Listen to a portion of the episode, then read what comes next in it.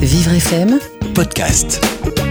Bonjour, il est 11h02 sur Vivre FM et nous sommes ensemble pendant une, une, heure, une heure et quart, une heure et demie pour cette 44e édition de Continuer à vivre, euh, émission euh, particulièrement préparée aujourd'hui par euh, Stéphane Edelson, Annelise Farcoa et Jason Jobert. Jason Jobert qui devrait être avec moi aussi pour cette émission. Bonjour Jason. Alors pas de Jason, on a un petit problème technique, c'est pas grave. Euh, on a choisi euh, aujourd'hui de vous parler de l'histoire qui se répète ou pas, euh, de la joie qui peut naître après une crise, quelle qu'elle soit, après une guerre ou après une, pandémie. ces histoires-là, de bonnes nouvelles ou de mauvaises nouvelles, on va en parler tout au long de cette émission avec plusieurs invités évidemment. Frédéric Vinet, qui est professeur de géographie à l'université Paul Valéry de Montpellier. Vincent Eguelet, qui, est, historien et conservateur de la bibliothèque de Versailles, Pierre Bantata, qui est économiste chez Asterès, l'humoriste Smaïn, euh, qui nous rejoindra aussi en direct, et puis nous finirons l'émission avec euh, un athlète, entrepreneur et militant. Euh, il se définit lui-même comme une personne qui fait énormément de choses pour les autres, mais qui pense qu'elle n'en fait pas assez. Il nous parlera justement de, de l'avenir de ces joies qu'on peut faire en s'occupant des autres. Il s'agit de Riyad Salem. Pour l'instant, nous allons retrouver Gladys pour la revue de presse. Bonjour Gladys. Bonjour Frédéric. Alors c'est bien, vous, je vous ai en ligne, c'est parfait. Alors aujourd'hui, c'est le président Macron qui fait la une de la presse ce matin.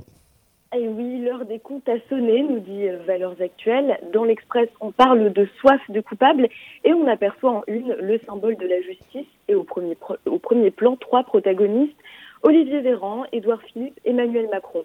On parle ensuite de ce second tour dans Paris-Normandie, en juin, si tout va bien, trois petits points. L'Ardennais titre Feu orange pour le second tour. La une parle du mal français, un président seul face à la bureaucratie.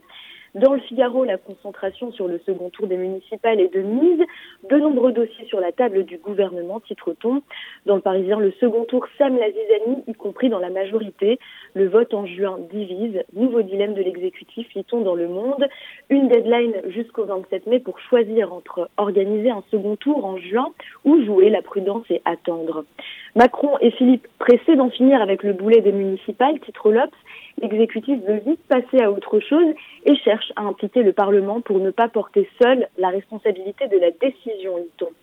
Dans le même temps, puisque Zizani il y a, les politiques dans le box du Covid de titre Libération, après un record de plaintes auprès du Conseil d'État, les élus et les dirigeants sont sommés de justifier leur gestion de l'épidémie, écrit-on. Le nous n'avons jamais été en rupture de masque du président n'a rien arrangé auprès de l'opposition. Et alors, dans Marianne, on dénonce aussi un mea culpa en trompe-l'œil quant aux regrets exprimés sur la politique de santé depuis 2017, affirmant ne pas être allé assez vite. Je cite, en réalité, le gouvernement a surtout maintenu une intense cure d'austérité dans les hôpitaux, contraints de réaliser 2,6 milliards d'économies entre 2018 et 2019. Eh bien, bis repetita, aujourd'hui, Macron et le gouvernement sont sur tous les fronts. Beaucoup de pain euh, sur la planche pour le président et l'exécutif. On parle aussi de CO2 entre joie et crainte dans cette euh, presse quotidienne. Oui, le Parisien euh, nous parle d'une baisse des émissions de CO2 qui a atteint moins 34%. Une réduction des activités humaines a entraîné une chute spectaculaire mais temporaire des rejets de dioxyde de carbone dans le monde, selon une étude parue dans Nature Climate Une chute des émissions historiques, mais insuffisante pour limiter euh, le réchauffement, peut-on lire dans l'Obs. Euh, une baisse sans précédent depuis la Seconde Guerre mondiale, hein, quand même, selon le Carbon Global Project. Et dans le monde, on évoque euh, un décrochage probablement transitoire puisqu'il n'est pas lié à des transformations structurelles. dans Paris Match, on nous prévient qu'avec cet effet extrême sur les, les émissions de CO2, les chercheurs aussi un avertissement pour l'avenir. Durant les précédentes crises économiques, les baisses d'émissions ont été de courte durée et ont rebondi après la crise, rapporte Paris Match d'après l'un des scientifiques interrogés. Eh on se demande alors si la crise permettra un véritable changement de cap. Les chercheurs, eux, en tout cas, sont sceptiques, nous dit-on, et pensent à un rebond avec une trajectoire d'émissions encore plus haute qu'avant la crise. Autre chercheur aussi euh, un peu étonnant, c'est le président américain, parce que suite à ses révélations lundi sur les cachets d'hydroxychloroquine euh, que prend Donald Trump chaque jour, le Huffington Post nous éclaire sur euh, les risques de ce médicament. Article qui s'intitule Si vous prenez de l'hydroxychloroquine en traitement préventif comme Trump, voici ce que vous risquez. On vous avertit donc que prendre un médicament au bénéfice hypothétique contre le coronavirus a évidemment des effets euh, secondaires très clairs. Alors si Donald Trump s'est demandé euh, qu'est-ce que vous avez à perdre au sujet de la prise de ces comprimés. On sait déjà que les études concernant ce traitement ont été très contestées pendant la crise, notamment euh, avec les études du professeur Raoult. Le magazine nous dit que l'on peut avoir pour effet secondaire de l'arythmie cardiaque. Bon, ça c'est pas très bon. Et puis surtout euh, que cela soit en France ou aux États-Unis et que l'on nous mette en garde contre l'automédication et ce médicament en particulier, c'est qu'il y a des raisons. Donc ne faites pas comme Trump, ne tentez pas le diable. Et enfin, on nous rappelle que cet usage de l'hydroxychloroquine est réservé aux essais cliniques ou au traitement de certains patients hospitalisés. Alors, promis Gladys, on n'en prendra pas euh, ce week-end et euh, passez à vous un très bon long week-end puisque nous vous retrouverons en direct dans cette émission lundi. Vous écoutez Continuez à vivre sur Vivre FM. Jason Jobert, Frédéric Cloteau. L'histoire se répète-t-elle et après la crise, y a-t-il la joie? C'est ce dont nous allons parler ce matin. Alors normalement, nous avons réussi à remettre la main sur Jason Jobert. Bonjour, bonjour Jason. Bonjour Frédéric. Ça y est, je vous ai enfin. Tant mieux. Alors, tout de suite, nous avons. Euh, retour. Tant mieux, tant mieux, tant mieux. J'étais triste de vous avoir perdu. Euh, pour traiter de ce thème, le premier invité que nous avons en ligne aujourd'hui, c'est Freddy Vinet, qui est professeur de géographie à l'université Paul Valéry de Montpellier. Bonjour. Oui, bonjour. Merci beaucoup d'être avec nous ce matin en direct sur Vivre FM. Alors, euh, on, parle de l'histoire qui se répète et notamment celle des virus. Euh, vous, vous en connaissez un, rayon sur ce sujet. Alors, est-ce que l'histoire des virus se, répète telle qu'elle, toujours de la même façon? Euh, bah, bah, J'aurais tendance à dire que non, en fait, hein, parce que l'histoire n'est pas linéaire. Il y, a, une histoire dans l'histoire, en fait. Et, et moi, j'ai particulièrement travaillé sur, sur la grippe espagnole. Euh, donc on, voit que la grippe espagnole, par exemple, qui a fait euh, euh pratiquement 50 millions de morts en 1918-1919, euh, était une pandémie très singulière. elle s'est répandue dans le monde en un an, un an et demi. Et on estime qu'elle a touché, elle a, le virus a été, de la grippe a été en contact avec entre un tiers et la moitié de la population. Et c'est comme ça que euh, finalement cette, cette euh, pandémie s'est éteinte euh, à, au milieu de l'année 1919. Ah, est-ce que ça veut dire que nous, est-ce que ça veut dire que nous, on va devoir aussi attendre un an et demi ou, plus pour que ce, problème soit réglé? Pas, pas, forcément, parce que d'abord, ce n'est pas le même virus. Donc on, ne sait pas euh, si par exemple le coronavirus pour l'instant a, un comportement saisonnier. Hein. Euh, ensuite, euh, à, l'époque, en 1918, on ne connaissait pas, on, on connaissait bien sûr les, les gestes d'hygiène, mais on ne connaissait pas du tout le virus. Il n'y avait pas de médicaments efficaces. Il n'y avait pas non plus toutes les techniques de, de réanimation qu'on a aujourd'hui. Et puis, évidemment, il n'y avait pas le vaccin. Les vaccins contre la grippe sont arrivés après la Seconde Guerre mondiale. donc, on est dans un contexte où euh, on, a euh, euh, on a quand même des, différences par rapport à cette pandémie. alors la, grippe espagnole pendant 40 ans les 40 ans qui ont suivi, il n'y a pratiquement pas eu de, pandémie grippale à l'échelle mondiale.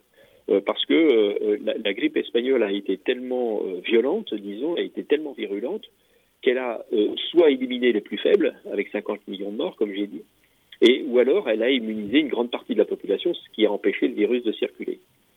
Euh, Freddy Vinet, à l'époque, euh, on est en, plein changement avec Pasteur, on est dans une transition euh, épidémiologique. La grippe espagnole, personne ne s'y attendait vraiment, un peu comme aujourd'hui avec le Covid-19 Oui, oui. Alors, euh, à, l'époque, euh, la, grippe espagnole, elle, surprend tout le monde, au premier rang desquels les, autorités médicales. Euh, en plus, elle, a un profil, un profil épidémiologique qui est complètement différent parce que euh, elle touche principalement des jeunes adultes. Donc, le, nombre de décès se concentre sur les jeunes adultes, ce qui évidemment choque beaucoup la société. Mais du coup, euh, à, à l'époque, on est dans la transition épidémiologique, c'est-à-dire qu'on est, on est en train de passer, notamment le principal, le monde occidental, est en train de passer d'une mortalité à dominante infectieuse à une mortalité euh, à dominante euh, dégénérative, avec le cancer, les, les, maladies du vieillissement, etc. Et, et donc, euh, euh, cette grippe espagnole, avec 50 millions de morts en 1918, elle vient un petit peu à contretemps de l'histoire épidémiologique. Et c'est pour ça aussi qu'après 1918, on, a très peu parlé de cette épidémie, euh, de, cette pandémie grippale, bon, aussi parce qu'elle était euh, dans l'ombre de la Première Guerre mondiale, mais on en a reparlé uniquement dans les cercles euh, médicaux et, dans les cercles politiques, uniquement à, la fin des années 1990, après le sida notamment. parce qu'avec le sida, on se rend compte que euh, la, le monde ne peut pas échapper au risque infectieux, alors qu'avant on pensait. Alors on se rend compte aussi euh, à une certaine période qu'il y a des moyens de communication et d'information qui n'existaient pas aussi à ce moment-là. Et c'est aussi peut-être de, ça dont il s'agit quand on dit que l'histoire ne se répète pas de la même manière. 50 millions de morts d'un côté, c'est ce que vous nous dites, Freddy Binet, et puis là on en est à 300 et, 300 et quelques mille, c'est toujours beaucoup. Mais ce système d'information euh, surmultiplié n'impacte-t-il pas euh, l'histoire de la crise elle-même? Bien sûr, euh, sur, la gestion de la crise elle-même, euh, il est évident qu'on est beaucoup plus informé. On a, eu le génome du virus très rapidement. Euh, il y a des études épidémiologiques. On, a des, des, moyens de tester les personnes. Enfin voilà, on n'est pas du tout dans le même contexte que 1918, même s'il y a des choses qu'on ne sait pas encore. Hein. Mais en 1918, par exemple, l'idée de, confinement généralisé pour limiter, le nombre de décès, euh, elle, est pratiquement impossible, hein, parce que euh, on, est dans des sociétés qui n'ont pas euh, très peu de moyens de communication, des sociétés où le réfrigérateur, par exemple, est très peu répandu, il n'y a, pas d'eau courante dans les maisons, il y a très peu d'électricité dans les foyers. Hein, donc, l'idée de, confinement, généralisé, euh, elle, est pratiquement inconnue. Il y a eu des mesures euh, très locales en 1918 d'interdiction des lieux publics, d'interdiction des théâtres, des cinémas, etc. Mais c'était vraiment très local et c'était pas du tout en préventif, c'était en réactif. Hein, C'est-à-dire c'était au mois d'octobre 1918, quand l'épidémie était déjà bien avancée, qu'on a essayé de prendre des mesures, mais euh, qui, qui, qui n'ont eu pratiquement aucun effet. À, l'époque, Freddy, il n'y avait pas de, tourisme de masse comme aujourd'hui, il n'y avait pas d'avion non plus. Comment euh, euh, ce virus s'est répandu, euh, répandu aussi vite, du coup, dans, le monde entier? Alors là, clairement, alors il n'y avait pas de, tourisme de masse comme aujourd'hui, mais on, était quand même à l'heure de la mondialisation. Et on était à l'heure de la mondialisation. La, mondialisation est date de Christophe Colomb au moins, hein, voire avant. donc, la, mondialisation, on y était et notamment par la guerre. C'est-à-dire que à l'échelle internationale, le, virus de la grippe s'est transmis par les transports de troupes, c'est-à-dire les troupes qui retournaient d'Europe vers les colonies ou vers les pays alliés. Donc on suit très bien le, parcours des bateaux qui ont apporté la grippe euh, au Cap, en Afrique du Sud, euh, en Inde, à Bombay, en Australie, etc. On le suit bien à l'échelle internationale. Et puis euh, euh, en local aussi, euh, là on a beaucoup de mal à, à, à mesurer la diffusion du virus. On, on a beaucoup de mal aussi aujourd'hui avec le Covid, mais encore plus en 1918. Hein, parce, parce que le virus se répand très rapidement, il est très contagieux, la période d'incubation de la grippe est très courte, euh, 24 à 48 heures, et les populations aussi sont très mobiles.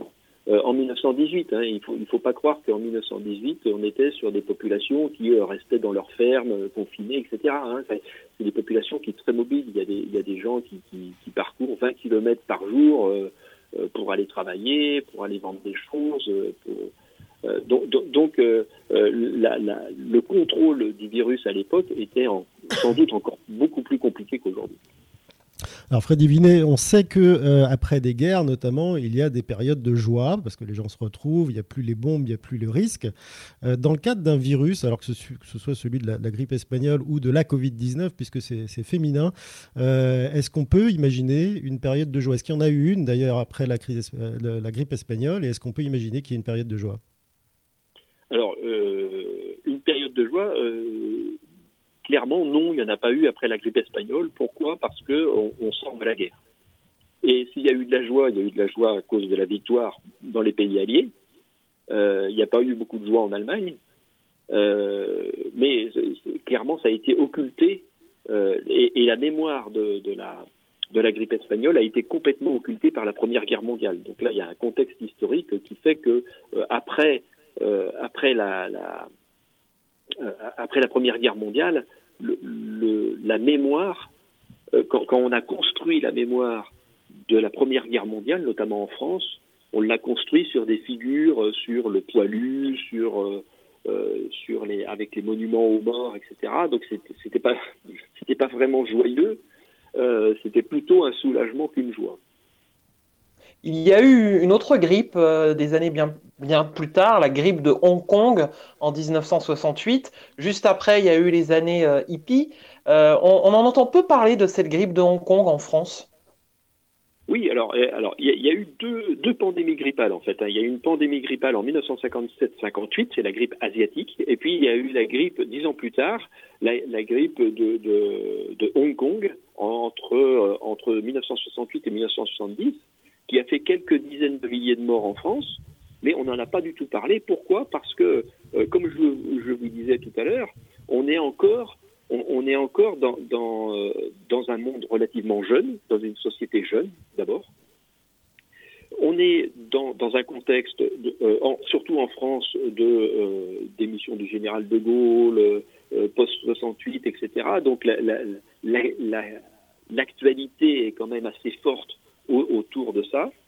Et, et, puis le, le dernier point, c'est qu'on est encore dans, une, dans une dynamique de, de, réduction des maladies infectieuses, c'est ce que je vous disais tout à l'heure. Euh, en, en, 1977, l'OMS, l'Organisation mondiale de la santé, déclare que la variole est vaincue euh, officiellement. C'est-à-dire qu'il n'y a plus de cas de variole depuis euh, X temps. Euh, donc on est encore dans cette dynamique pré-sida. Et, ce, ce, n'est que après le SIDA, dans les années 90, que, que ça, ça va changer. Mais en, en, 1900, en, en 1968-69, on n'est pas du tout dans, euh, dans une inquiétude sur l'état de santé de la population, sur le vieillissement de la population, sur, euh, euh sur, les préoccupations sanitaires qu'on a aujourd'hui. Alors en 1918, comme euh, à d'autres périodes et à toute période, il y avait des guerres en cours, il y avait des conflits dans le monde entier, euh, certains terminés, d'autres euh, encore en cours. C'est le cas aussi en 2020. Quel est l'impact d'une telle pandémie sur ces conflits? Est-ce que tout s'arrête d'un seul coup? Est-ce que vous avez pu observer dans le passé que tout s'arrêtait d'un seul coup? Ou est-ce que ça reprend comme avant alors, moi, pour ce euh, pour les conflits actuels, j'en sais, rien, euh, mais, pour la guerre euh, 14-18, clairement, euh, l'effort de guerre continue. Et, et, une des raisons pour lesquelles il n'y a pas eu ce qu'on appelle aujourd'hui un confinement généralisé, c'est parce que on, on, ne voulait pas édicter de, de mesures générales pour ne pas éveiller les soupçons de l'ennemi. Et on le voit très bien dans les journaux, notamment les journaux régionaux, on voit très bien que euh, on, a, beaucoup de dépêches sur, euh, dans les journaux français sur euh, la situation de la grippe est catastrophique à Berlin, l'Autriche est, fortement touchée par la grippe, etc. Donc il y a beaucoup de, petites informations, de petites dépêches, vraies ou fausses, sur le fait que ben, l'ennemi est plus touché que nous par l'épidémie. Euh, c'est évident, le, le, le, français est beaucoup plus résistant que l'allemand face aux épidémies. On l'a démontré avec le Covid-19. C'est bien connu. Vinet, euh, tout à l'heure, vous disiez que les jeunes adultes avaient été euh, particulièrement touchés par la grippe espagnole. Là, on le voit avec la Covid-19, ce sont plutôt les hommes dans l'ensemble qui sont touchés. Est-ce que c'est le cas et est-ce que c'était le cas pour les autres virus euh, dans, dans le temps? Alors, en, euh, pour les autres virus, on a on a des données contradictoires en fait. Ça dépend des endroits. Euh, ça dépend des endroits. Euh, ce qu'on qu sait, c'est que euh, sur les hommes-femmes, c'est très difficile à dire. Ce qu'on sait, c'est que évidemment, le, la grippe touchait d'abord les personnes fragiles, et puis les personnes notamment qui avaient des antécédents, les personnes qui étaient aussi en condition de logement précaire, en promiscuité, dans des foyers de travailleurs immigrés, on, on, a aussi une étude aussi à l'époque sur la surmortalité du personnel domestique à Paris. Et on voit que la, mortalité de la grippe espagnole est plus forte dans les beaux quartiers de Paris, à l'ouest de Paris, qu'à l'est.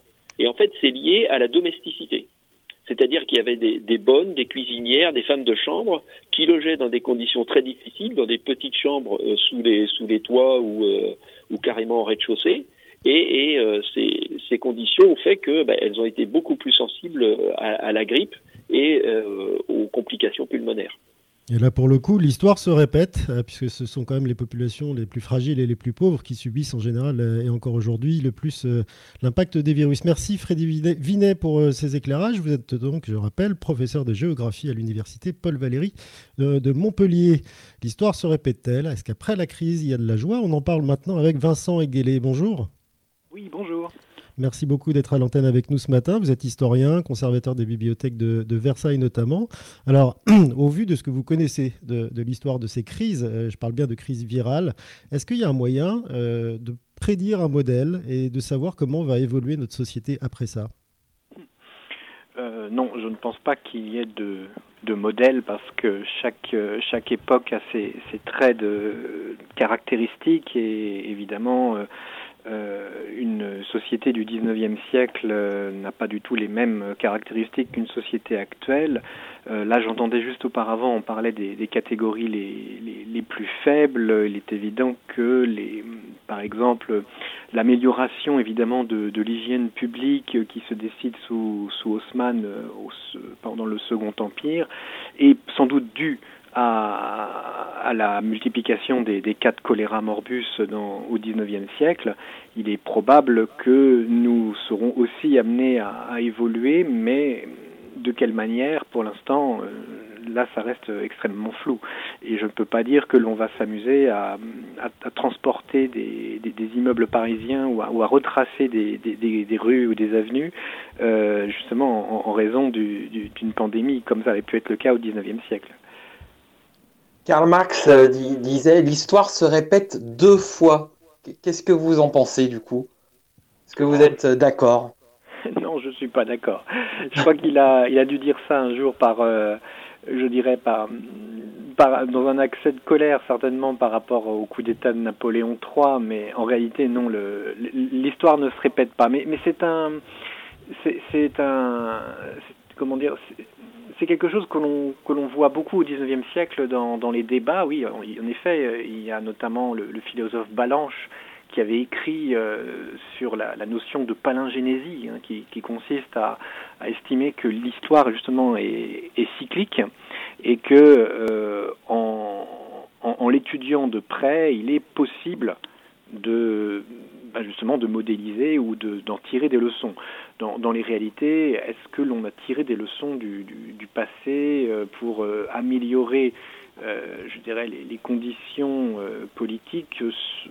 C'est très difficile à dire parce que en, réalité, c'est une notion qui, nous renvoie, je dirais, à la philosophie du temps, peut-être même par rapport à justement à ce que déjà Saint Augustin euh, nous donnait à, lire euh, au tout début, euh, je dirais, de, la civilisation chrétienne, c'est très complexe. Donc non, l'histoire, franchement, ne, se répète pas. Par contre, on peut retrouver en effet des, cas de figure, des personnalités qui agissent d'une certaine manière. Euh, il y a des anecdotes célèbres hein, sur sur MacMahon qui, qui, qui visite par exemple des, des, des terrains inondés aux alentours euh, de 1875, euh, qui dit que d'eau, que d'eau.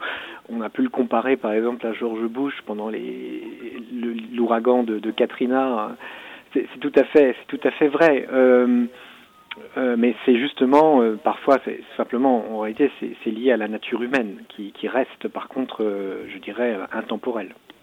Alors justement, la, nature humaine, on va, en parler. Vous, étiez, vous aviez eu la gentillesse de venir déjà dans une participer à une de nos émissions il y a quelques, quelques, semaines déjà, Vincent Aguélé, euh, et j'avais retenu euh, que en fait aujourd'hui on n'avait pas réinventé la poudre euh, et que beaucoup des mesures qui sont prises, alors peut-être en préventif aujourd'hui, étaient des mesures qu'on prenait avant, notamment celle du confinement.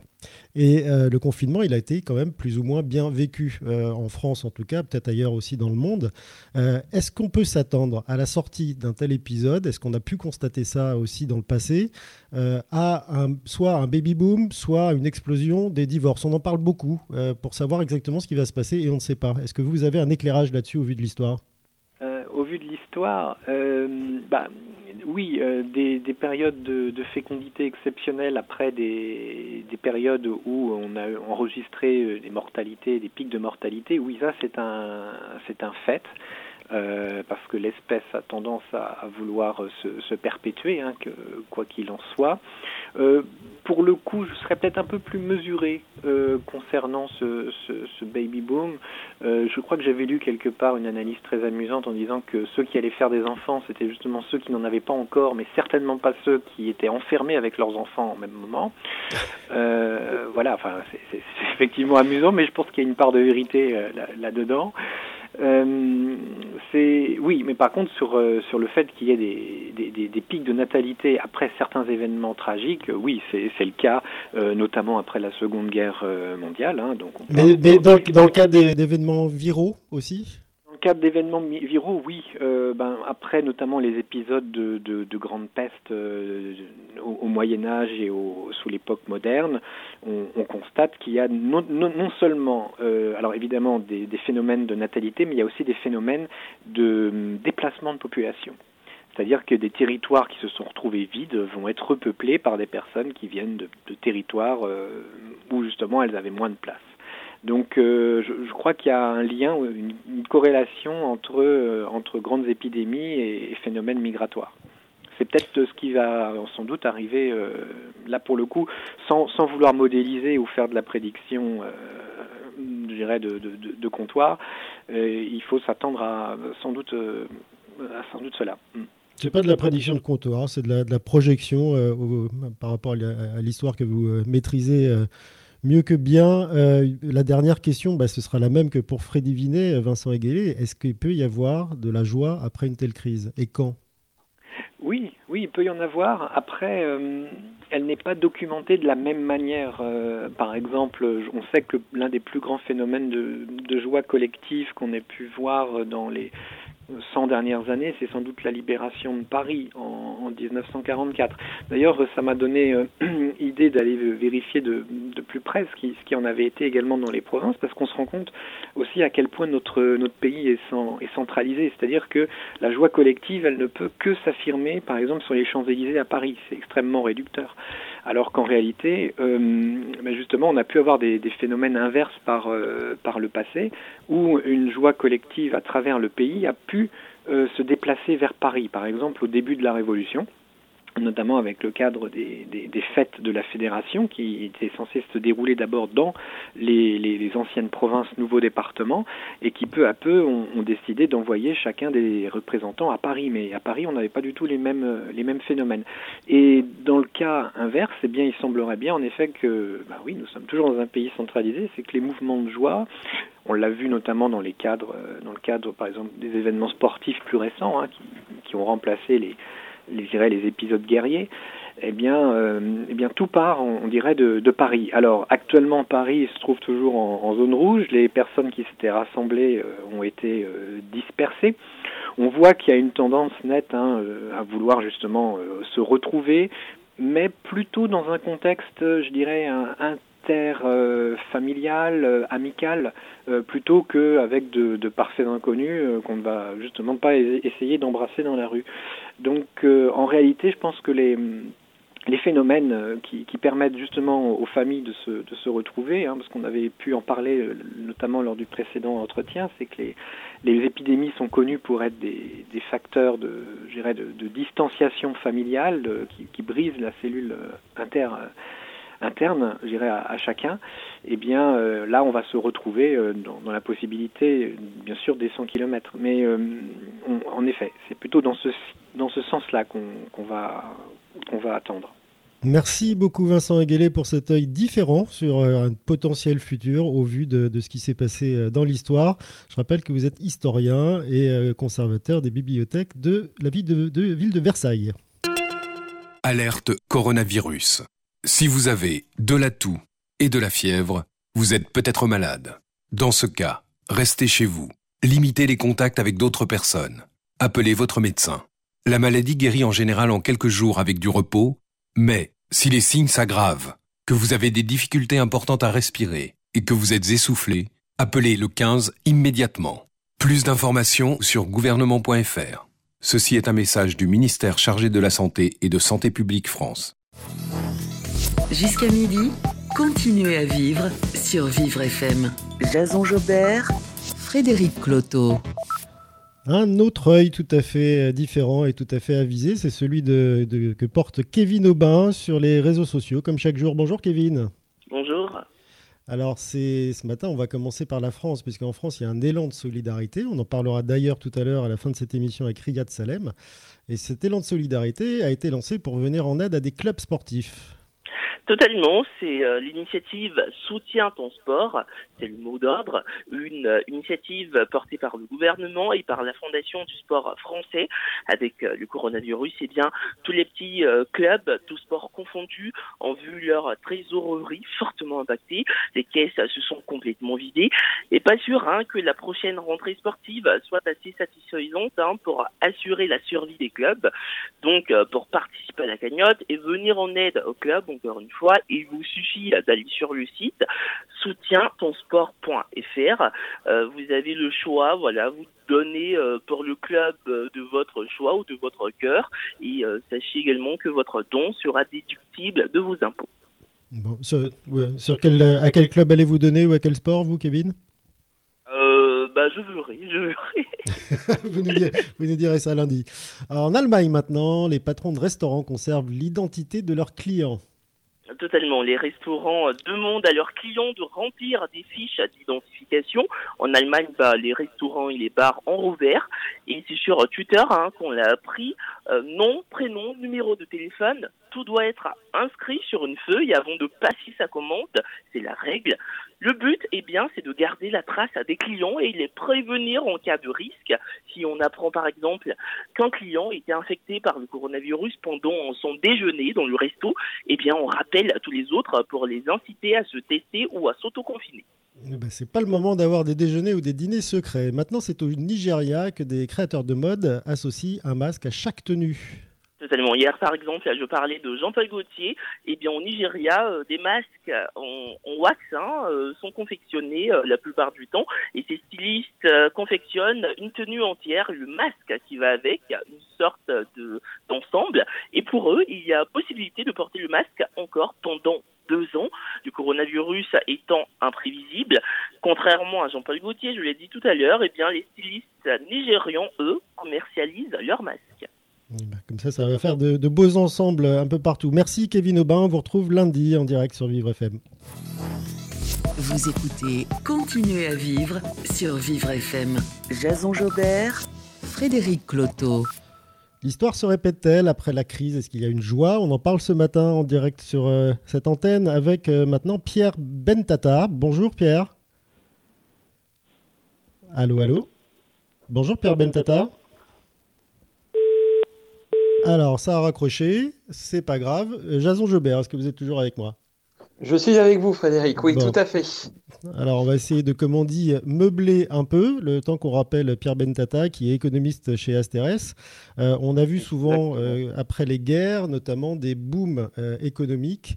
La question qu'on va se poser avec Pierre Bentata, c'est de savoir, au vu des prévisions qu'il y a aujourd'hui, et qui sont quand même pas folichonnes, ce qui pourrait euh, éventuellement nous, nous, arriver. Alors, vous avez eu un échange avec, euh, avec Pierre Bentata?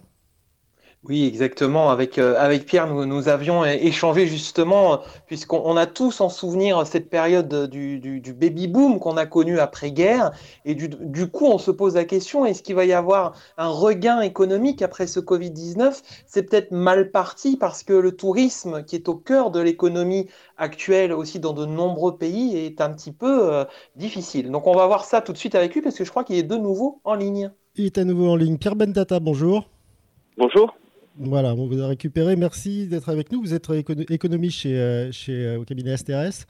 Euh, alors la question qu'on voulait vous poser, et c'est celle que les, gens qui nous écoutent ont déjà en tête maintenant, c'est après les guerres notamment, il y a des booms économiques. les prévisions actuelles, ou après une crise, hein, les, prévisions actuelles, elles sont vraiment pessimistes, à la fois sur le chômage, sur l'économie. à quoi on peut s'attendre à l'issue? L'issue, je ne sais pas s'il y en aura une d'ailleurs, mais en tous les cas dans les mois qui viennent euh, dans les mois qui viennent, on peut s'attendre à une, à une crise économique qui est vraiment, euh, qui est vraiment grave et dont on n'a pas, dont on peut pas encore complètement mesurer la portée, mais qu'on peut prévoir être bien plus grave que celle qu'on a connue au cours des, des 40 dernières années. Donc pas de boom selon vous non, on n'aura pas une, on n'aura pas une reprise qui est incroyable pour une raison simple, c'est que très souvent, lorsqu'on a une crise, on a, on a des choses à reconstruire. Euh, là, on a nous-mêmes mis à l'arrêt l'économie et en fait, on a cassé la, la, la, machine économique, si on peut dire, même si la métaphore est pas très bonne. Et, euh, et, et, du coup, euh, ce qu'il faut, c'est que ça, c'est que ça puisse repartir. Mais c'est pas uniquement dans le tourisme, c'est tout ce qui nécessitait euh, d'avoir des biens qui sont d'abord produits, raffinés, euh, un peu partout dans le monde et qu'on transforme en biens finaux, qui du coup vont prendre du retard créer des problèmes d'approvisionnement et des capacités pour les entreprises euh, à offrir des, des produits qu'elles offraient auparavant.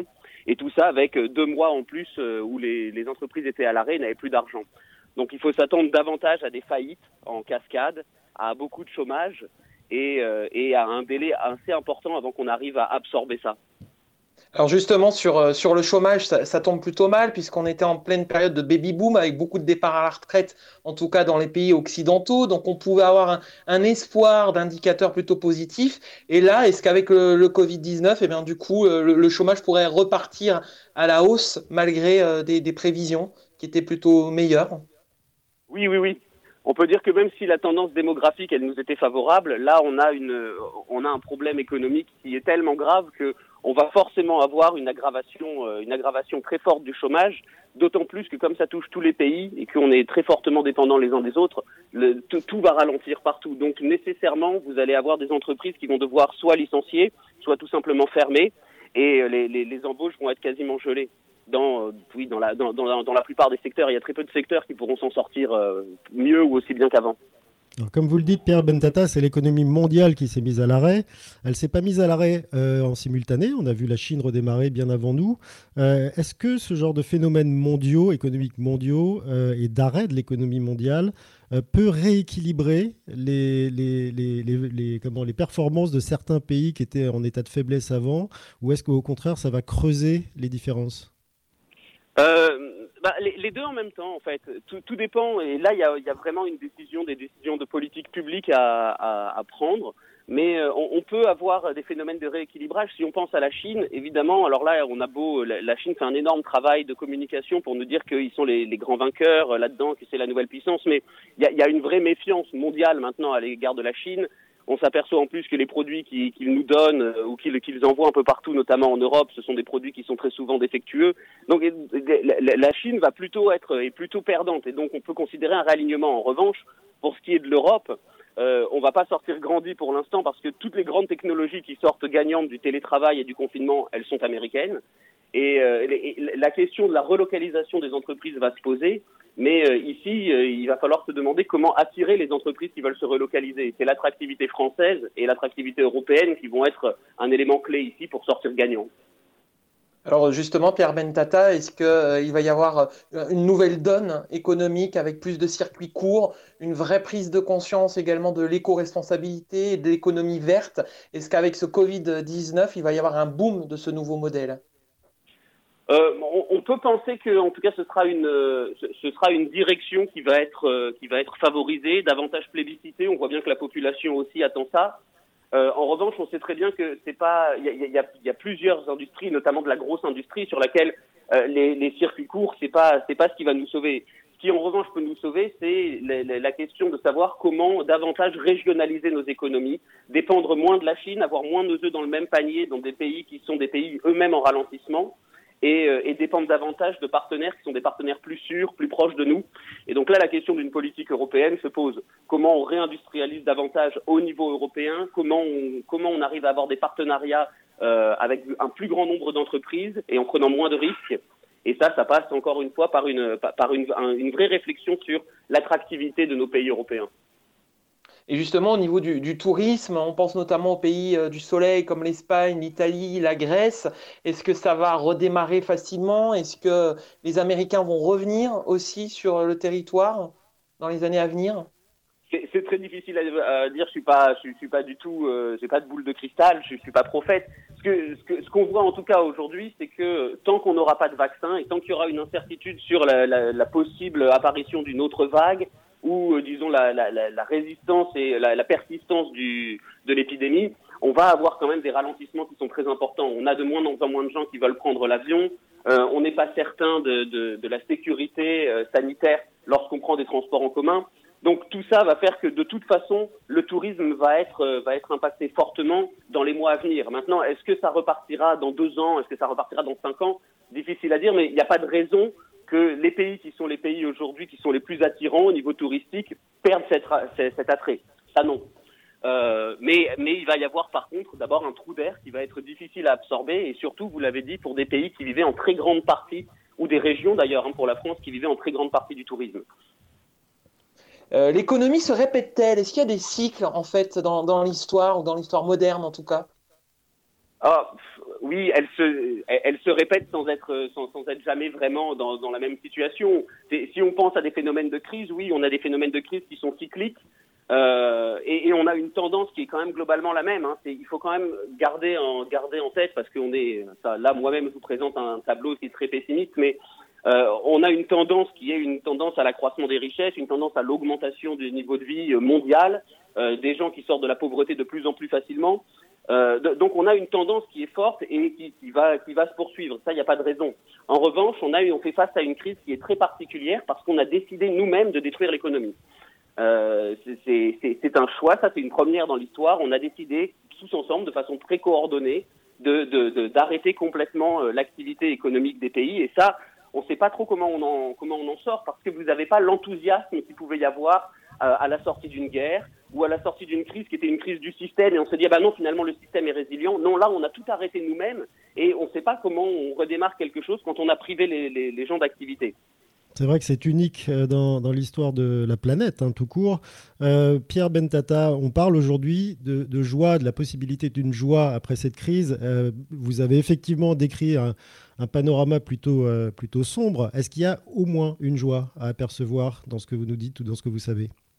Moi j'en ai une. Alors on a beaucoup critiqué ça quand, je l'ai publié et quand j'en ai parlé, mais il y a, un motif pour moi qui est un motif de, vraiment d'espoir euh, à, con à, condition d'accepter de le voir tel quel, c'est de voir à quel point vous avez des entreprises qui ont été mobilisées au niveau social et des entreprises qui ont montré leur capacité à venir pallier les difficultés ou les, ou les, les délais et les défaillances de nos États. On a vu une société civile qui s'est mobilisée aussi très fortement, que ce soit le milieu associatif ou que ce soit même des citoyens eux-mêmes chez eux qui fabriquent des masques, qui viennent aider. Et, euh, et on, doit ici s'apercevoir euh, que finalement la société civile, le monde des entreprises, ce qui très souvent on dépeint comme quelque chose de très égoïste, euh, est capable de fonctionner, même quand l'État lui-même est en difficulté. Et ça, c'est un motif d'espoir parce que si on pense à tout ce qui touche à l'économie collaborative, à une reprise en main par les citoyens eux-mêmes d'initiatives de créer des coopérations, des coopératives, des, corporations qui sont en dehors de, de, toute aide publique et en dehors de tout fonctionnement de l'État, on voit que ça fonctionne. Donc ça, c'est un motif d'espoir, à condition bien sûr de ne pas simplement euh, trouver que c'est dramatique que l'État euh, se soit retrouvé en difficulté face à une crise qui était totalement imprévue. On finit sur une teinte un peu plus euh, lumineuse avec vous, Pierre Bentata, économiste chez Asterès. Alors, la magie de cette émission et de la radio tout court, c'est de passer, on va dire, du coq à l'âne, même si je ne veux pas le traiter d'âne. Il est avec nous en direct, vous le connaissez tous, il s'appelle Smaïn. Bonjour Smaïn. Bonjour à tous. Merci beaucoup de prendre un petit peu de temps pour être sur notre antenne. Pour parler de joie, vous avez entendu l'invité précédent, c'est pas joyeux ce qu'il nous a raconté.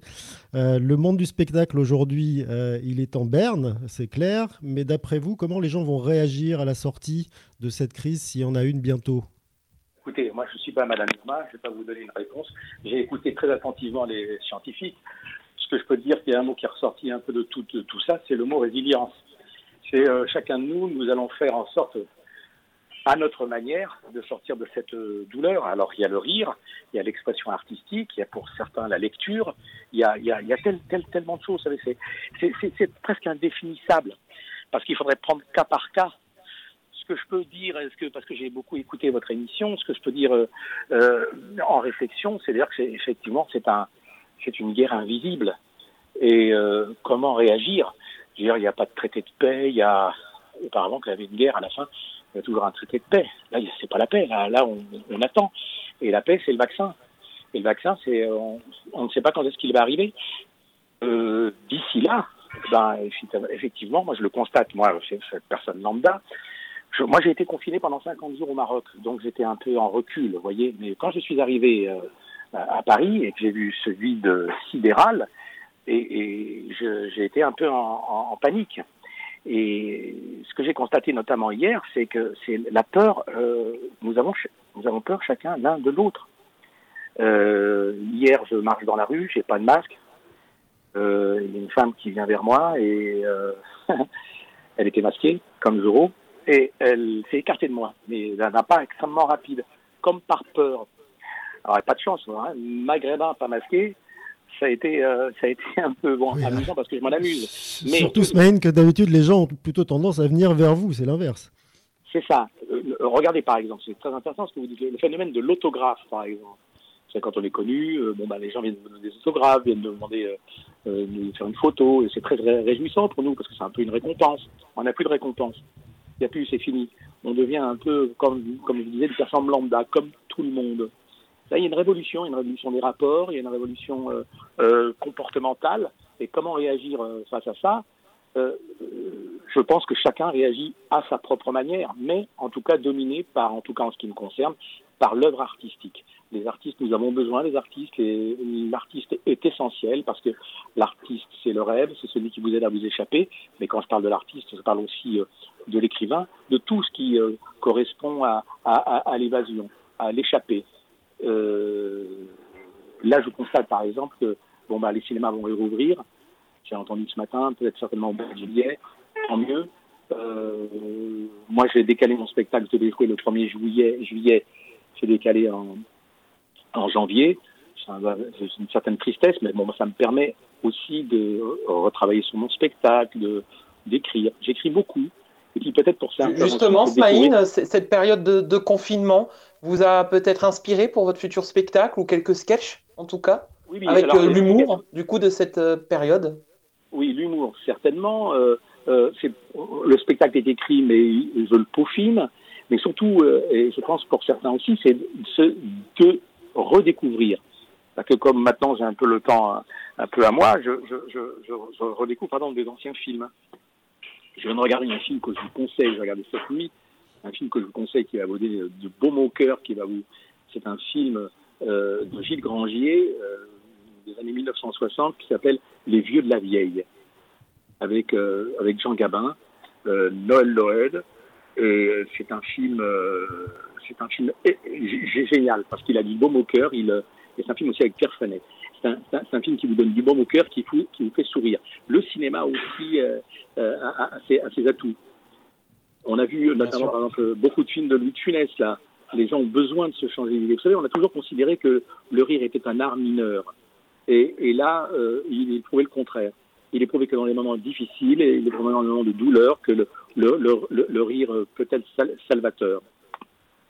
Effectivement. Alors, selon vous, les gens seront un peu comme il y a 100 ans, durant les, années folles, avec des envies, et en tout cas des envies de courir à des spectacles ou au cinéma. Vous attendez à avoir du monde malgré les, prochaines règles d'hygiène qui seront euh, mises en place et les gestes barrières dans les salles, j'imagine? Ben, ça, je ne sais pas. Euh, bon, euh, en tout cas, pour, pour le spectacle, il est hors de question pour moi d'avoir des, des, barrières de 1 mètre chaque spectateur. Pourquoi? Parce que le, rire, le rire est un partage.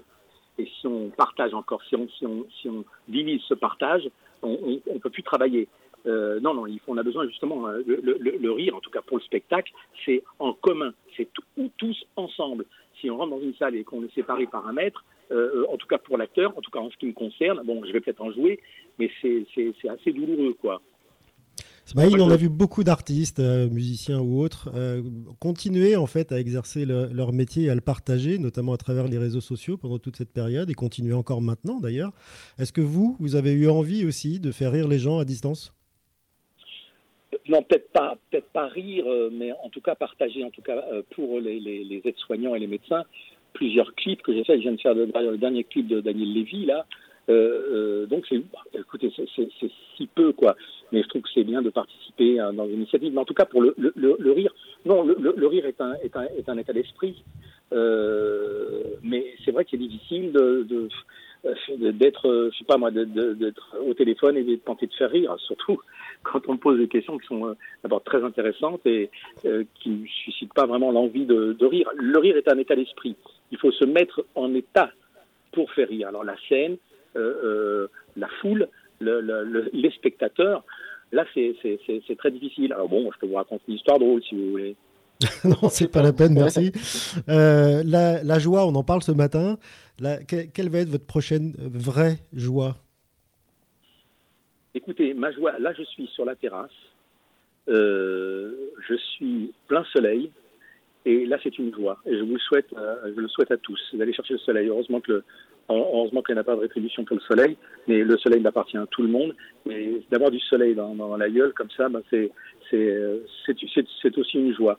La joie, c'est euh, aussi euh, mes enfants, même si on est euh, confiné, et je peux vous rassurer que, vous assurer aussi que c'est parfois très, très, très, très dur, le confinement. C'est-à-dire qu'on est l'un sur l'autre et souvent il y a des colères et qu'il n'y avait pas avant. Alors il faut, faut savoir se, se, mesurer. Les joies, elles sont euh, dans l'écoute de l'autre aussi. La joie, elle est aussi écoute, eh, très très important aussi, je souligne parce qu'elle fait partie d'une de mes joies, c'est la musique. Écouter de la musique. La musique, c'est magnifique, la musique. La musique est une évasion et notamment en ce j'ai en train d'écouter et j'écoute Vinicius de Moraes, qui, était un, un, auteur, chanteur, qui était poète et diplomate et comme il, comme il le disait lui-même, c'est le, le blanc le plus noir du Brésil. Voilà, pour vous dire que la musique brésilienne, et ça m'emporte chaque jour et à chaque instant. Eh ben, continuez à en écouter euh, autant que vous voulez. Smaïn, merci beaucoup d'avoir été avec nous ce matin en direct sur Vivre FM. Jusqu'à midi, continuez à vivre sur Vivre FM. Jason Jobert, Frédéric Cloteau.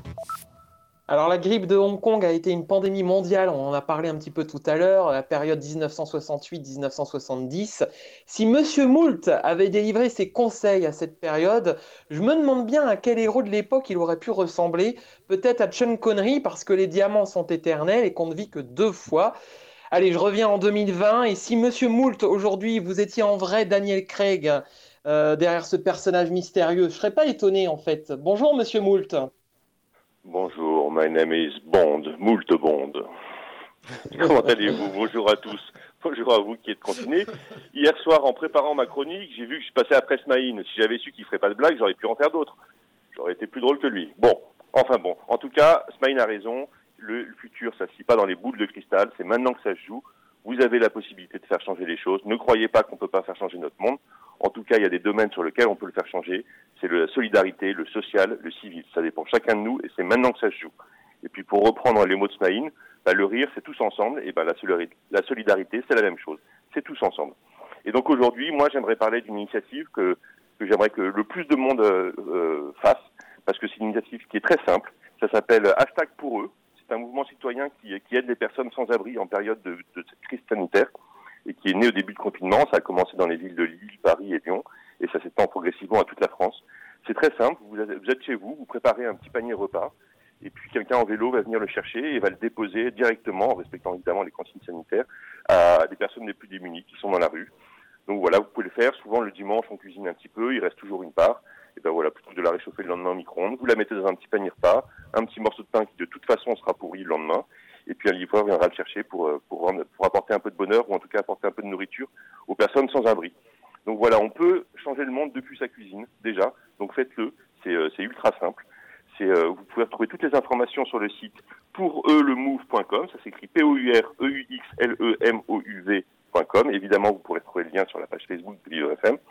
Est-ce que cette belle initiative perdurera après après? Ben, c'est vous qui décidez. N'attendez pas trop de la part de nos gouvernements pour changer le monde. Hein. Faites-le, faites les choses. On entend souvent les Français se plaindre de pas de pas pouvoir changer les, changer ce monde à cause de notre système. Et eh ben vous pouvez le faire sur la solidarité. Vous avez les moyens de changer les choses. C'est maintenant que ça se joue. En tout cas, je ne parlerai pas de, de, cette initiative à ma femme, hein, de peur que, que tous les sans-abri se tapent un énorme mal de vide. Je pense que c'est pas bon pour eux. Je vous répète le lien, c'est www.poureux-le-move.com. Et en tout cas, Monsieur le Move est entièrement d'accord pour relancer le baby boom. Donc n'hésitez pas à l'appeler et check, check, boom. Il est 11h56, vous êtes sur Vivre FM. Bon week-end. Eh bien, merci, Monsieur Moult. On en reparle dans 9 mois et on vous retrouve lundi pour vos prochains conseils. Vous écoutez Continuez à vivre sur Vivre FM. Jason Jobert, Frédéric Cloteau. Et lui, on le retrouve maintenant. C'est un homme extraordinaire, athlète, entrepreneur, militant, en fauteuil également.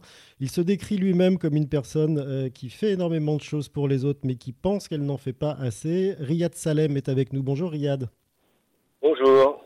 Merci beaucoup euh, de passer un peu de temps parce que vous êtes très occupé. La dernière fois que je vous ai eu en ligne, c'était il y a quelques jours. Et vous me disiez que vous étiez dans la rue en train de collecter des, denrées pour les donner aux, plus démunis. Est-ce que ça, c'est un mouvement que vous avez initié depuis le début de la crise et est-ce qu'il va continuer? J'espère pas. serait... L'objectif, c'est vraiment d'aider les, associations euh, traditionnelles comme le Secours populaire, le Secours catholique et tous les autres qui sont euh, débordés euh, face à cette situation complètement inédite. Donc là, on, on, on, vient, nous, avec un collectif d'associations, de quartiers, des, des, des, personnes, des individus qui deviennent bénévoles, des commerçants, des gens de Chéringis. Voilà, il y a tout, tout un écosystème qui s'est monté pour essayer bah, de fournir des denrées alimentaires de, et de faire des repas avec des, des, cuisiniers et des associations amies euh, qui nous aident. Là, on a euh, JR et, euh, et Ladj qui, qui, qui, nous ont mis en lien avec une, une structure qui, qui, fait de la nourriture et on distribue à peu près 500 repas. Exactement. Mhm. donc voilà, c'est assez incroyable. Toute d'habitude, les gens sont dans leur monde, euh, fait les choses pour leur association, pour leurs adhérents. Là, il y a plus, euh, on, est vraiment le mot association prend toute sa dimension et c'est super. Et là, je vais à Bobigny avec au-delà des murs euh, et un collectif qui va offrir, euh, euh grâce à la mairie de Bobigny, 1000 masques en tissu qu'on va pouvoir aider les, les, personnels soignants des personnes handicapées qui sont dans nos associations. les indépendants qui vont qui sont malheureusement pas rattachés à des grands groupes hospitaliers qui n'ont pas la chance de bénéficier un petit peu de toutes les, aides. Donc voilà, entre les personnes handicapées, les, les personnels soignants, les étudiants, les gens de la rue, les gens qui sont placés par le 115 dans les hôtels, on essaye de contribuer aussi à notre, à notre manière. Et euh, dernièrement, il y a quelqu'un qui m'a fait la réflexion, qui m'a dit c'est incroyable que ce soit des personnes handicapées qui aident les gens qui ne sont pas handicapés. Ça l'est effectivement, mais c'est pas si étonnant que ça.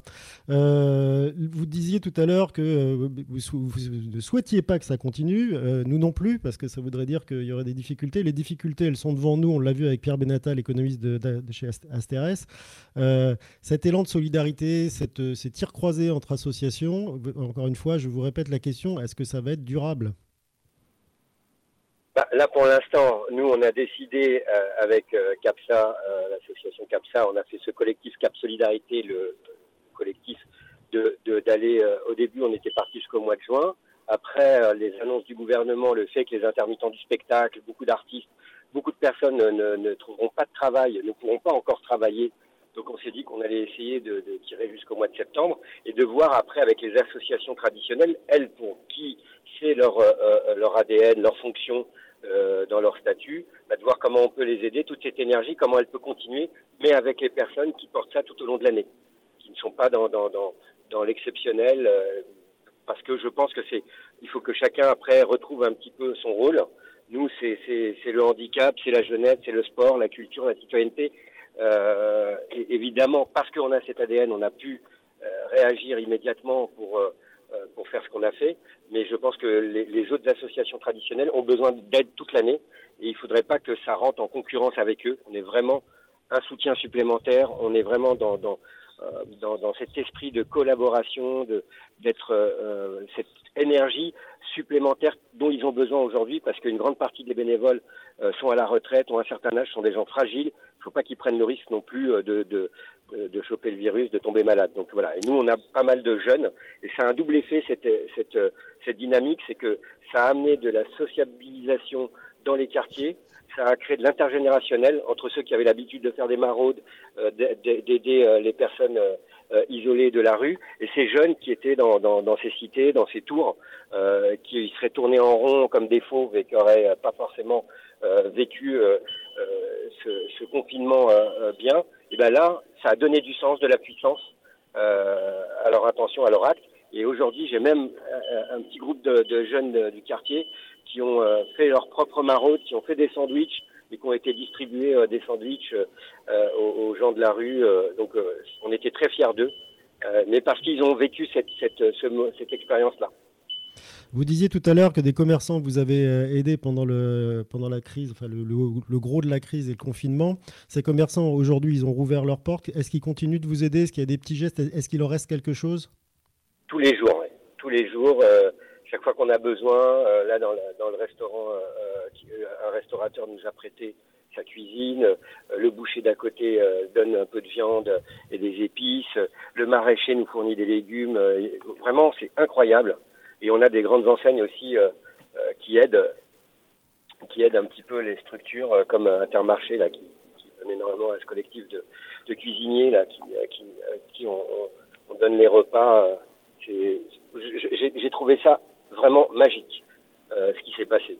Jamais j'aurais pu imaginer que, bah, que demain toutes ces associations et que des initiatives individuelles de personnes qui bah, qui n'étaient pas dans le milieu de la solidarité le deviennent naturellement, simplement euh, et avec un cœur incroyable. Quoi. Quand on voit toute l'énergie, il y a des gamins là de chez nous qui se couchent, il est, il est minuit, une heure du matin, et qui sont là à, à 7 heures euh, à Rungis avec la banane, le sourire, c'est juste incroyable. Quand on nous parle de cette jeunesse, euh, euh, bah, il faut parler de, de cette jeunesse-là aussi surtout, qui, qui va peut-être euh, inspirer les autres jeunes, parce qu'on a une jeunesse incroyable et dynamique, c'est fabuleux le courage qu'ils ont et l'énergie qu'ils mettent à nous aider sur la solidarité. Justement, on a, on a aussi malheureusement dans, dans, certaines banlieues euh, des jeunes actuellement qui, qui tournent un petit peu en rond. Quel message vous pouvez leur adresser justement pour, pour faire du bien aussi aux autres et de et ben d'être dans cet élan de solidarité comme vous avez rencontré d'autres personnes durant cette période? On a tous de l'énergie. Et cette énergie, il faut juste bien l'orienter. Je pense que voilà, si, si vous avez envie, parce que de, rester enfermé, de euh, ce qu'on vit dans les quartiers, c'est difficile, euh, c'est compliqué. Euh, et ben, vous pouvez d'un seul coup rendre cette situation plus joyeuse, plus dynamique, euh, en, aidant, en, se structurant. Et c'est, comment dirais-je, ça peut vous ouvrir l'esprit sur d'autres choses. Parce que souvent, quand on est victime de quelque chose, on tourne en rond dans notre tête, dans notre corps, et on a du mal à voir euh, un autre horizon. Voilà, on voit on voit le béton autour de nous, on voit deux trois trucs, mais on se dit que c'est pas pour nous. Mais faites le pas, osez. Vous allez voir, c'est assez, c'est, on se fait tout un monde, tout un film, alors que c'est très simple. Voilà, l'action du cœur, elle est simple. Il suffit juste de faire le premier pas et le reste se fait naturellement. Les gens qui, la majorité des gens qui sont dans ce domaine-là sont des gens euh, généreux, sont des gens euh, euh, qui sont à l'écoute, qui comprennent les situations et, personne n'est jugé. Chacun vient avec ce qu'il est et, et, il offre ce qu'il peut. Et c'est ce qui fait la réussite. Donc voilà, si vous êtes dans des quartiers difficiles, venez goûter à la solidarité, vous allez voir, ça change la vie. On voit que la joie, elle n'est pas seulement à venir avec vous, Riyad Salem, mais elle existe déjà depuis le, depuis le début de la pandémie. Alors nous, notre joie, ça va être de vous permettre, euh, de, sur, pas, une question, mais de nous dire en, comment on peut vous aider quand on vous entend là. Est-ce qu'il faut euh, aller sur un site internet? Est-ce qu'il faut vous appeler Vous allez vous rencontrer à Bobigny ou ailleurs? Vous pouvez venir. Euh, nous, on interdit selon ce que vous pouvez avec vos moyens. Si vous voulez faire un don, eh ben, vous avez Hello Asso. On a fait Cap Solidarité, le collectif. Euh, pour le mouvement au masque citoyen et euh, pour euh, les collectes de denrées et de repas. Vous pouvez venir soit à Bobigny, soit à Vitry, soit dans le 14e à Paris. On est dans ces trois départements pour donner un coup de main. Si vous voulez donner des denrées, vous voulez donner du tissu, vous voulez voilà, vous voulez coudre des masques. Il y a voilà, il y a tout un panel de, de, de possibilités et, et on fait du sur mesure. Donc c'est vous qui choisissez comment vous voulez être solidaire, comment vous voulez aider le temps que vous pouvez consacrer, ce que vous pouvez donner ou pas. Voilà. Il n'y a pas de, mais euh, évidemment, ça fait toujours plaisir de, de, bah, de rencontrer les gens. Donc vous pouvez venir nous voir. Et tous ceux qui nous ont donné un petit peu, euh, euh un petit peu de sous, un peu de soutien, bah, le jour où euh, on va pouvoir réinvestir les gymnases, parce que nous, notre notre culture première, c'est quand même le sport et, et l'art et la culture. bah, vous serez cordialement invités à des matchs, à des expositions organisées par l'association CAPSA. Merci Riyad Salem d'avoir témoigné en direct euh, sur Vivre FM. Vous écoutez Continuez à vivre sur Vivre FM. Jason Jobert, Frédéric Cloteau. Autre témoignage euh, au micro, cette fois-ci de Magali Rochereau qui libère la parole d'Edmond. Entre soi, soi, soi, soi, Je m'appelle Edmond, j'ai 10 ans. Plus tard, j'aimerais être scientifique professionnel. J'aimerais moins être médecin car j'ai légèrement un peu peur du sang. Je ne suis pas mariée ni divorcée, je n'ai pas d'enfant car moi-même, j'en suis un. J'habite à Tours, je suis avec ma très très belle famille. Ma maman s'appelle Aurélie, mon papa s'appelle Jean-David, mon grand frère s'appelle Andrea, mon moyen frère s'appelle Charles et moi, je m'appelle Edmond. Je n'ai peur de rien, car si je suis contaminée, je suis un porteur sain. Yes Moi, je préférerais rester confinée car je fais mes devoirs à la maison et ça prend beaucoup moins de temps qu'à l'école. J'ai appris à piquer à la machine à couture. C'est génial ça. J'ai même fait mon premier sac. Je peux même mettre mes Legos dedans. Je soigne les plantes de mon jardin à cause d'un champignon microscopique qui les attaque. C'est la fumagine. C'est ma maman surtout qui fabrique la potion. Une cuillère à café de savon noir, une cuillère à café d'huile de colza, une cuillère à café d'alcool pour un litre d'eau. Et voilà, je suis prêt pour la guerre contre les pucerons. Aussi, j'adore le confinement car je peux me lever à pas d'heure. Comme j'ai beaucoup de temps pendant ce confinement, j'ai réussi à fabriquer une ville avec mes Legos. Elle est très fortifiée. Dans cette ville, j'ai ajouté d'autres choses que des Legos, comme des caplas, un tabouret, et encore maintenant, je la trouve magnifique. Il y a deux commissariats un hôpital qui soigne les gens et, en ce moment, le coronavirus. Un fabriqueur et réparateur de voitures. Il a fabriqué les trois voitures qui vont le plus vite. J'aimerais réussir mon morceau de piano par cœur. D'ailleurs là, je vais vous en jouer un petit extrait.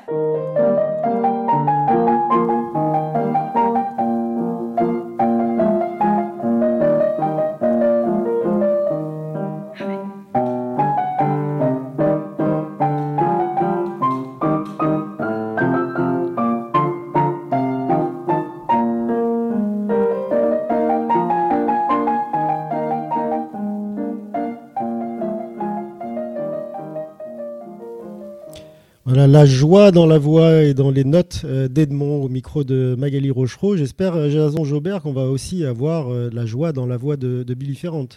Mais oui, tout à fait. Alors Paris dans les années 1920, à Montparnasse et à Montmartre, c'est la joie avec les plus célèbres écrivains qui se réunissent à la Coupole, au Dôme ou bien à la Rotonde. Ils s'appellent Louis Aragon, Paul Éluard ou bien Ernest Hemingway. Ils forment le mouvement surréaliste aux côtés d'artistes comme Marc Chagall et une femme est à leur côté, la belle Kiki de Montparnasse. Un siècle plus tard, Vivre FM continue de suspendre le temps avec Billy Ferrand. On vous écoute. Bonjour Billy. Bonjour Jason, bonjour Frédéric. Euh, le mouvement surréaliste euh, dont vous faisiez allusion, euh, c'est un peu c'est un peu ce qui se passe en ce moment, c'est totalement surréaliste. Alors moi aujourd'hui, j'ai décidé de pointer mon doigt en direction de ce foutu virus. Vous savez, ce froussard, ce pleutre, ce dégonflé qui ne possède pas même un atome de courage dans son élan dévastateur. Depuis le début, ce lâche n'ose même pas montrer son visage. Il n'a même pas le mérite d'être masqué comme un méchant sous les traits d'un bon blockbuster Marvel. Au contraire, c'est ses victimes qui sont contraintes d'en porter un. Alors l'ignoble pétochard, oui je sais, j'emploie des mots dont même Cyrano n'oserait pas même employer tellement ils sont vieillots, mais je vais assumer. L'ignoble pétochard, comme dit, a décidé d'enfiler sa cape d'invisibilité pour frapper en toute impunité. Mais ne nous inquiétons pas sur sa destinée, comme tous les couards de son espèce, il n'aura pas même, il n'aura pas d'autre alternative que de lever l'encre pour battre définitivement en retraite. Il faut dire qu'il nous a mis en appétit avec toutes ces privations depuis tout le temps. Seul petit hic, le service proposé n'était pas très ragoûtant. Au menu, nous avons eu droit à un repas digne des plus meurtriers, avec au programme des mets plus déprimants les uns que les autres, une orgie de saveurs nauséabondes pour le plus grand plaisir de nos papilles gustatives. Alors voilà, on a eu droit à l'entrée en matière, sous verre, au plat principal, sous cloche, Puis, à l'issue d'une addition très salée, il ne reste plus qu'à attendre le dessert qui, j'espère, ne nous mettra pas le cœur sous vide. Désormais, on ne parle plus dans sa barbe, mais dans un masque pratiquement cousu sur la gueule. Mais avant d'acheter de la marque, il faudra tâcher de les prendre. Alors, euh, c'est bien joli de gambader comme un chien fou, de batifoler sans laisse et de postillonner de partout, mais faudrait penser à celles et ceux qui finissent au fond d'un trou. Il y a peu, il n'y avait qu'à ouvrir les rideaux de sa fenêtre pour voir les malheureux sur le carreau, emportés à toute vitesse par une ambulance vitesse turbo. Tout ça pour terminer sur le billard avant d'entamer un sommeil éternel une fois transporté dans le corbillard. Certains vieux briscards ont beau avoir connu les horreurs de la guerre, du rationnement et de l'occupation, il n'y a vraiment pas de quoi ricaner de la situation actuelle. À l'échelle planétaire, le Covid, c'est un peu comme l'incarnation d'un dragon ailé qui sillonnerait le ciel, crachant ses volutes de feu sur nos terres carbonisées, carbonisées à l'image des poumons les plus touchés. Sauf que nous ne sommes pas dans un roman fantastique, mais bel et bien ancré dans le plus grand irréalisme. Ce n'est pas un courant littéraire, pas même artistique, mais un courant électrique sur lequel nous sommes tous branchés 24 heures sur 24. Alors vivement la coupure de courant pour que nous puissions nous retrouver et retrouver tous ensemble le jus qui nous manque. Et oui, du jus, nous en avons besoin pour euh, continuer à vivre et dans la joie et la bonne humeur pour les années à venir. Merci Billy et on vous retrouve lundi prochain. Vous écoutez Continuez à vivre sur Vivre FM. Jason Jobert, Frédéric Cloteau. Oui, du jus et de la joie lundi prochain en direct à 11h euh, sur Vivre FM pour parler des innovations ou des transformations qui ont eu lieu euh, pendant cette période et qui, euh, on va voir si elles seront euh, durables et quelles nouvelles habitudes ont été prises notamment par les, entreprises ou les gens en matière de recrutement, d'immobilier, de solidarité, d'énergie ou même d'objets. On a vu notamment le, regain d'intérêt pour un, appareil, Jason, qui était quasiment tombé en désuétude, qui s'appelle l'hygiaphone. Vous savez, le fameux truc qu'il y a pour éviter qu'un guichetier soit contaminé ou contact du client. Eh Donc on, parle, on parlera de, tout ça euh, lundi avec plusieurs invités. D'ici là, bah, restez à, l'écoute des programmes de Vivre FM. Merci Jason. Euh, d'avoir co-animé cette émission avec moi. Et puis on vous souhaite à tous Frédéric. très très et, nos auditeurs peuvent écouter nos, meilleurs moments demain et vendredi puisque demain c'est un, une journée fériée de l'Ascension. Tout à fait, j'allais, j'allais en parler. Très très long week-end. Vous pouvez aussi le passer à l'écoute de Vivre FM puisque vous aurez un best-of des 44 émissions euh, qui ont euh, déjà eu lieu euh, jusqu'à ce jour où les émissions continuent à vivre. Voilà, très bon, long et chaud week-end à vous et à lundi. Vivre FM, podcast.